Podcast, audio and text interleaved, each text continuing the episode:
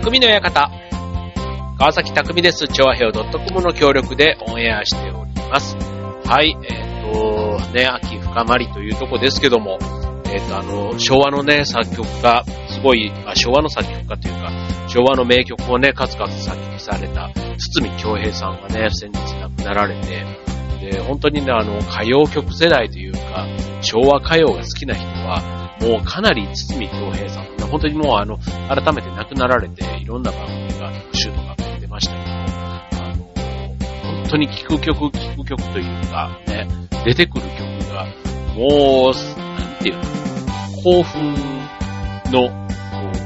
う、るつぼに、誘われるっていうか、こう、そういう曲を書くってすごいですよね。で、それが、どっかからふつふつというか、なんか一晩とかでね、なんかこう曲とかで覚えてたから、本当にそういう才能というか、ね、なんか能力がある。しかも音楽ってそういったセンスっていうのが全然ないものですから、そうそういう、ね、あの、能力がある方って、ね、今、今年、ね、80歳だということなんですけど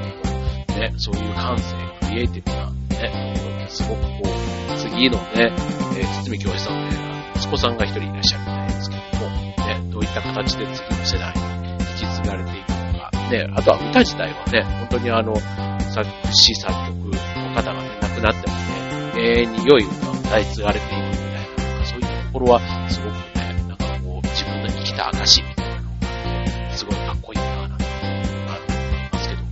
あの、作曲家としての堤京平さんっていうのはすごい知ってるんですけど、実際ね、顔というか、見たのは今回亡くなられた時に、いろんなね、あの、テレビとかで出てくる写真で、あ、こういう顔されてたんだって、あの、結構そういう人って多くないですか。なんか、名前は知ってるけど、顔はっていうね、方っていらっしゃると思うんですけど、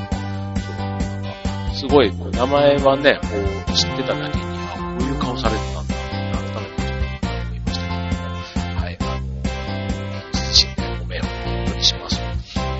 ですし、ね、なんか、これからも僕は昭和歌謡大好き子としては、はい、引き続きあの、頻繁に聴かせていただき、あ、この曲も堤京平さんだったんだっていうのをね、なんか改めて感じることになるかなって思います。はい。あの、堤京平さんの曲ではないんですけど、井上陽水さん、井上陽水さんが作曲した、あの、名曲、中森明菜さん。なんかね、飾りじゃないんだよ、涙は。歌ったんですけど、で、あれもね、まあ、まさに昭和の名曲と僕は思っていますし、結構ね、あの、僕ら世代だったら、誰しもサビの部分とかね、口ずさめんじゃないかなと思うんですけど、あの、泣くっていうね、私は泣いたことがないっていうね、そんなあの歌詞なんですけど、泣くっていう感情って、最近どうですか皆さん、ね、映画を見て泣いた、で、あとは喧嘩して泣いたとかね、あの、ね、いろいろ感、喜怒哀楽で涙が出るものだと思うんですけども、ね、あの、類活なんていうね、その涙を流すことで心をね、浄化させて、そんな活動なんかもあったりする。なんか泣くっていうね、そういう表現が、僕もあの舞台とか立ってるとね、そういう瞬間あったり、あとはね、悲しい、ね、親しい人が亡くなったとかね、そういった場面で、なんかこう涙が見上げてくるみたいな。あの、綺麗な、ね、まあなんていうの、泣き顔っていうのを、あの、ね、よくテレビとかね、ドラマとかだったら本当に綺麗なね、あの女優さんとか俳優が、俳優がこうね、涙してるのは、なんか涙してる姿すらも綺麗になるんですけど、自分の中で泣くとね、すんごいもう、あの、みすぼらしいというか、なるのを分かっているから、あんまりね、泣きたくないというか、なんかね、涙を見せない。なんとなく自分の中で、ね、そういう変なこだわりがどっかあるんですね。そう。だから、あの別に泣かないからって言って怒ってるわけでもないんですけど、なんかね、あの、そう、涙が出るっていうのがね、すごいなんか辛い、辛いというか、なんかそういう感じなん、かこのね、泣くっていうことに対して、実は日本、ね、広し、いろんな県民性というかね、なんかあるらしいんです。はい。という話です。はい。えー、っと、まあ結構泣き虫というかね、なんかその、あの、泣く、泣きやすい、泣かない、なんか難しいな。はい。えー、っと、今日のテーマ、えー、日本全国、え、泣かない県ランキングということでご紹介していきます。ということは、泣かない県があるということは涙もろい、泣きやすい県もあるということですね。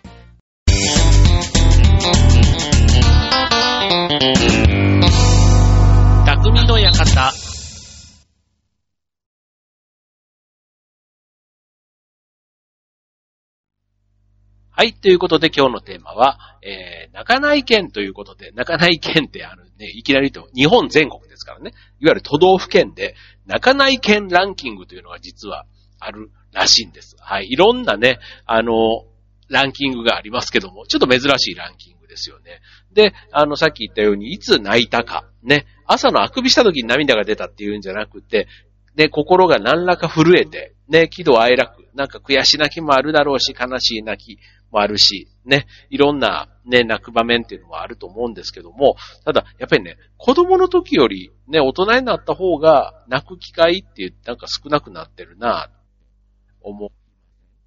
で、なんかね、泣くセンサー、やっぱりこう、人生経験が増えてくると、その前だったら泣いていたけども、あの、これぐらいじゃ泣かないぞみたいな。なんかそれは例えば恋愛とかでもそうだし、なんかそのね、あの、そこに変なハードルが上がってきて、なんかね、泣くとスッキリするみたいな感覚ってあるじゃないですか。そう。だからね、なんかそういう、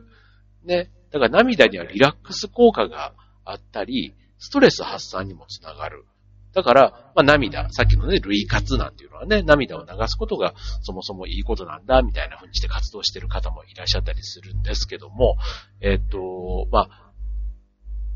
その涙を流す。ね。それが性別とか年齢に、でどう違うのかと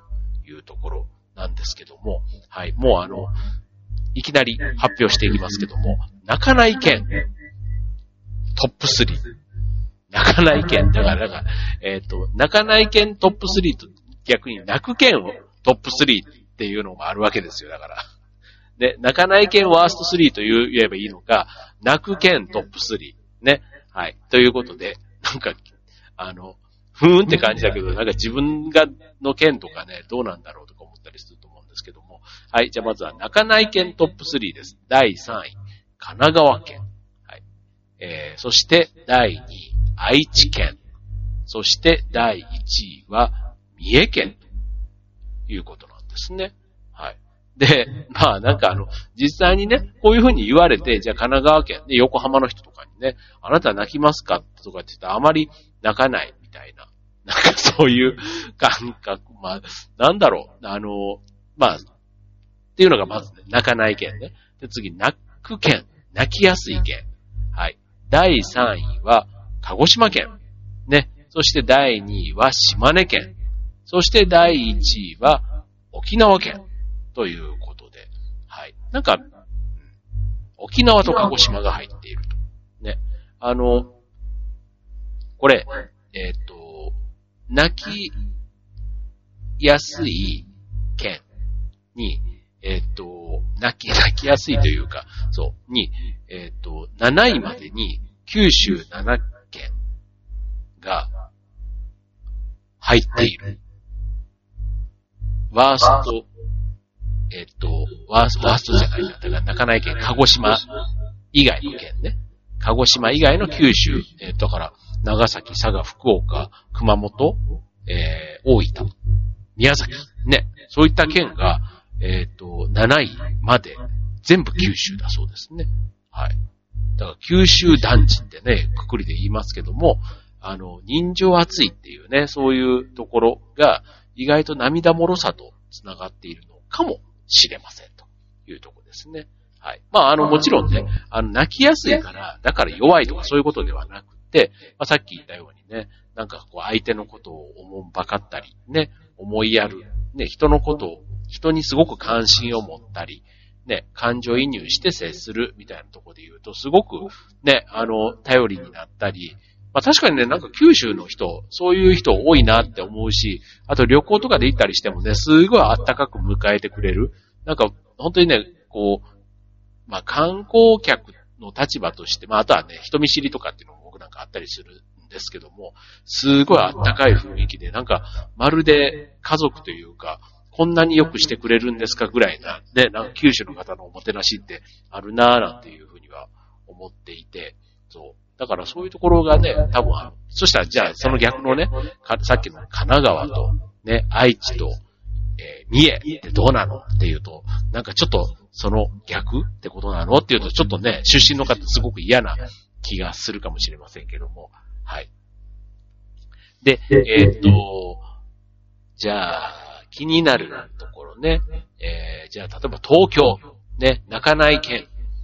の中では第6位だそうです。で、千葉県は第10位。そして14位は、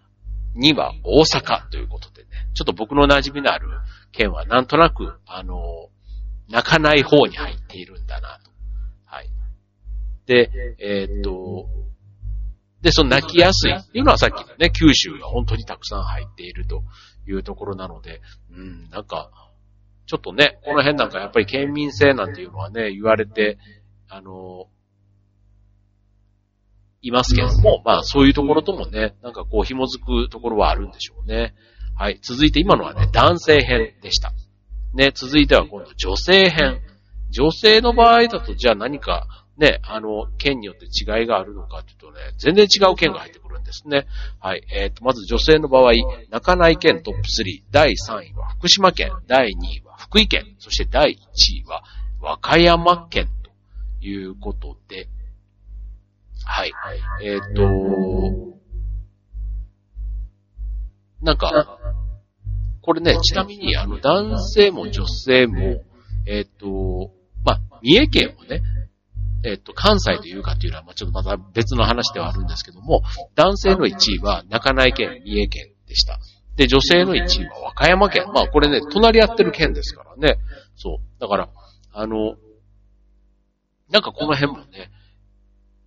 こう、県民性みたいなところで言うと、和歌山の女性、ね、あの、まあ、これ全員がそうとは言わないですけども、えー、気が強いからそうそう泣かない。だから、あの、心の中ではそう思ってても表に出さないみたいなね。なんかそういう県民性があるのかもしれませんね。はい。で、えっ、ー、と、同じく、ね、男性と同じく女性でも、えっ、ー、と、ランキング見ていくと、えっ、と、さっきのね、え女性の泣かない件に対して泣きやすい泣く件っていうところでは、やっぱりね、女性でもね、九州が、あの、多く入ってるんですね。えー、ちなみに、ね、一番泣きやすい県は佐賀県ということでね。はい。で、その次が高知県、その次が愛媛県ということで、はい。なんか、なんだろう、高知、愛媛とかね、これ続いてくる四国、ね、なんかあったかいみたいなね、あの、高知の女性とかはね、八金なんて言ってね、あの、すごく男勝りというか、ね、だからすごく面倒見がいい、ね、切符がいいというか、ね、そういった女性が多いと言われていたりするので、やっぱりね、なんか、ね、まあ、それぞれの県民性ってありますけど、たまたまね、今言った、佐賀県ちょっとね、すいません、あんまり、あの、なぜそうなのかよくわからないんですけど、そう、じゃあ、えー、なぜ涙もろくなるのかというところですけども、これね、えっ、と、ストレスが、え、低いほど、え、泣く回数が多くなる。まあだから、心が解放され、ね、ストレスオフ。えっ、と、泣くことでストレスが減るし、ストレスが減、少なくなってる人は涙が出やすくなると。いう、そういうなんかね、関係性はあるみたいですね。逆にこう、ストレスが高くなってしまうと涙が出にくくなる。ああ、なんかそこもわかる気がするな。なんか、あの、自分の心、なんかバリアを張るというか、こうね、あの、涙を流す、ストレスがかかってる時に涙を流す何かが決壊し、ね、ダムが決壊して、こう、一気に何かが出てきてしまいそうな感じがあって、やっぱり防御反応っていうのかななんかそういうことで、きっとね、あの、涙とそこはきっと連動してるような気はしますね。はい。だから、ただ、えー、泣くことがストレス、ストレスをこう解消することにもつながるし、ストレス解消つなが、になってる人は、まあリラックスしてるって言った方がいいかな。だから自分の気持ち、心に素直になっているときは涙も出やすいということなんでしょうね。はい。まあでもね、人間として生まれてきたらね、なんか喜怒哀楽がある。まあ生き物、感情があって表情があってっていう。まあ人間のね、まあ感情は動物にももちろんあったりしますけども、その中でもね、表情もあって顔も一人一人違ってっていう、この人間の特性を考えると、なんか涙っていうのもね、一つこうコミュニケーションじゃないけど、ね、なんか人間の自然な、こう、機能としてついてる以上はね、なんか、こう、大事にしたいななんて思いますけども、はい。えっ、ー、と、まあ、ただね、確かに自分もね、泣いたって1ヶ月以上、なん、笑い泣きみたいなのがたまにあるんですけど、そう。なんか映画を見て悲しくなったとかになるとね、ほんとね、僕ね、あの、感情移入、そういう、そういう意味では感情移入しやすくて、もうその後がね、立ち直るのがしんどいんですよ。そう、だから、やっぱりこれやっぱ防御、防御反応なんだろうな。そう、そんな風にならないようにって自分の中で、あの、どっかでセーブしている。そこまでの感情のに高ぶらないようにみたいな。ね、なんかちょっと損してるなぁなんて。ね。でもね、あの、大人の男性が泣く時の場面で、えー、例えば、試合で負けた時、悔しい。ね。っていう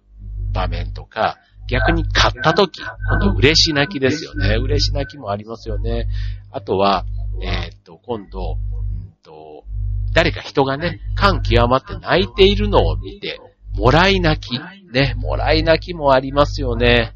はい。で、それから、今度、スポーツ選手が、えー、引退した時とかね。なんかそういうのは、まあ泣いても許される場面っていうふうに一般的には思われているということ。今度逆に許されない泣き方みたいなこともあるみたいですね。はい。で、それは、えっと、仕事で失敗したり、成功した時っていうのはね、特に失敗した時ね、失敗した時に泣くっていうのはね、もう許されない。もう失敗したら、もうそれ、ね、泣く前にやることをやれみたいなね、いや、その辺結構厳しいですよね。日本人の感覚。で、成功した時に泣くっていうのはね、まあ、どっちかというと成功して嬉しいけど、それを泣いてまで喜ぶなっていうね、またこの辺もね、日本人のこの美徳というか、ね、そういうことなのかな、なんていうふうに思い、美徳というか、ね、もうそんなものは人の見えないところで、まあ、泣くんだとしてもね、そんなに嬉しくて泣けるほどだったら、例えば出世したとかね、うん、なんかなった時に、ね、その出世の陰で悲しんでる人もいるかもしれないわけだから、ね、そんなにこう、ね、しかも分かるようになくなってことだよね。うん。と思います。はい。でちなみにね、あの、中立？その、泣いても泣かなくてもどちらとも思わないみたいなところで言うと、男性の場合だと、えー、結婚式で、えー、自分が挨拶をした時に、泣くか泣かないか。これ女性はね、結構ね、泣いちゃうっていうところに、あの、本人もそうだし、見てる人も共感してるっていうところがあるんですけど、男性はね、全然なんかそれに対しては結構冷めてるというか、どちらとも思わないみたいな、なんかそういうね、えー、ところがあるようです。はい。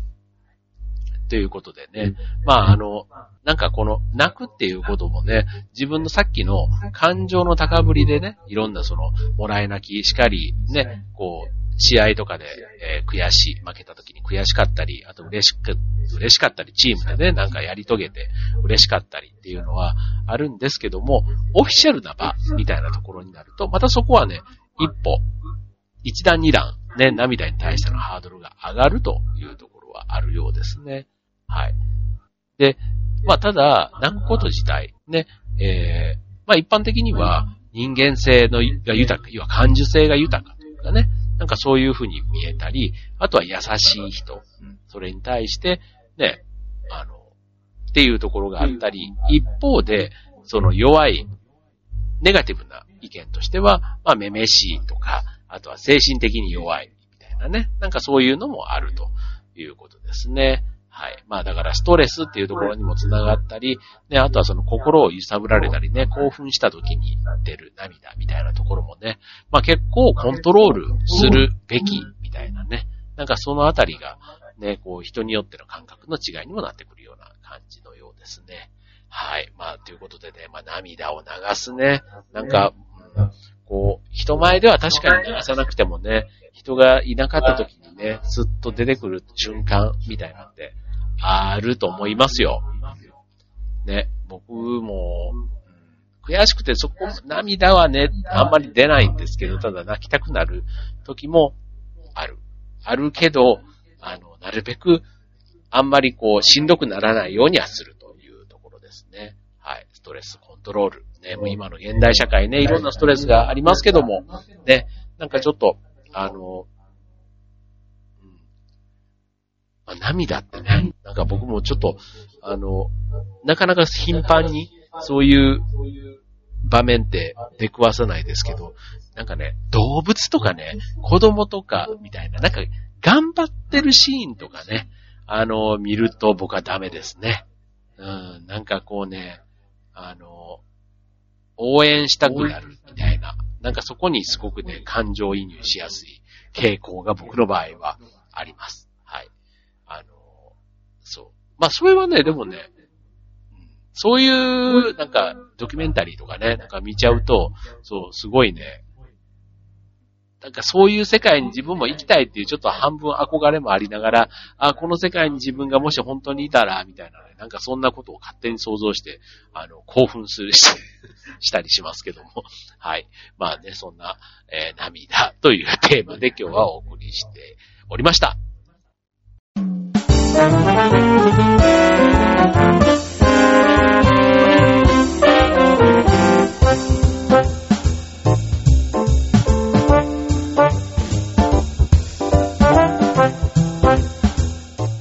はい。ということで、えー、今日のテーマは、はい、えっ、ー、と、まあ、涙ということでね、はい、まあ、泣きやすい、泣か、ね、泣か、泣かない県と、あと、泣きやすい県男女別都道府県のランキングでお届けしました。まあ、あの、なんとなくね、泣かない県って言われると、あの、まあ、別にあの、感情が、そういうあの、悲しい感情を持たないではなく、の人に見せ、見えるところに対して、まあ、どこまでこうブレーキをかけるのが、なんとなく、さっき言った県民性みたいなね、周りがそうだから自分もみたいなところでやっぱり県民性ってこう、育つというか、育まれるところがあるかなと思っていて、だからさっきのね、男性も女性も逆に泣きやすい方には九州地方の方が多かったっていうのは、そういうこう、あの、感情を比較的表に出しやすい。ね。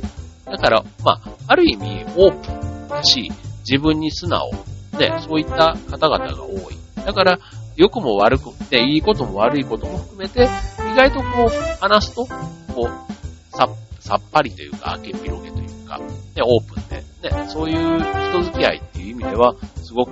いいし、あとは、ね、一個一個の反応する場面でも、すごくそこの人の気持ち、相手の気持ちに立ったこう反応ができるなということで言えば、やっぱり涙をする機会っていうのも多いというところなのかもしれませんね。あとはまあ、あったかい地域だから、なんかその雰囲気みたいなね、こう室内とかじゃなくて、もしかしたらね、屋外とか、雰囲気のいいところが、ね、たくさん海、海辺とかね、なんかそういうのとか多いのかもしれませんね。はい。まあでも、さっきの言ったようにね、こう涙を流す人は、こう感情豊かとかね、優しいみたいな、こう人間としてはなんかね、常に求めるところじゃないですか、そういうね、あの、人の気持ちをわかるとかね。だからそういうところと涙っていうのが繋がってくるんだとしたら、まあ、泣かない、あなた泣かないよねって言われるよりは、涙もろいよねって言われてる方が、なんとなく人としては幸せかなっていうふうにまあ、それがね、こう、若かりしというか、思春期の頃とかだったらね、なんか泣き虫みたいな、言うとね、このクソ悔しいってね、なんてこう、泣くもんかみたいなね、なんかそういう風に思うとこもあったかもしれませんけども、なんかもうこれぐらいの年になってくるとね、なんか素直にというか、そういう喜怒哀楽に対しては、まあ、あんまり怒る方はね、ちょっとコントロールした方がいいかなと思うんですけど、なんかその辺は自分に素直にというか、あんまり変にこう意地を張らない、無理をしない、なんていうところは心がけたいなと思いますね。はい。ということでね、まあ本当に、あの、毎日過ごしやすくて、そういう意味でのストレスはね、夏のあの暑さを思い返すと、なんか今日ちょっと暑かったですけど、はい。まあ、なんかね、随分過ごしやすくなっております。はい。ということで、そういう意味でのストレスは少ない今、期間かなと思いますので、はい。皆さんね、心穏やかに、ね、秋の美味しいものもたくさん食べて、穏やかにお過ごしください。はい、ということで今週の匠の館、ここまで。バイバーイ。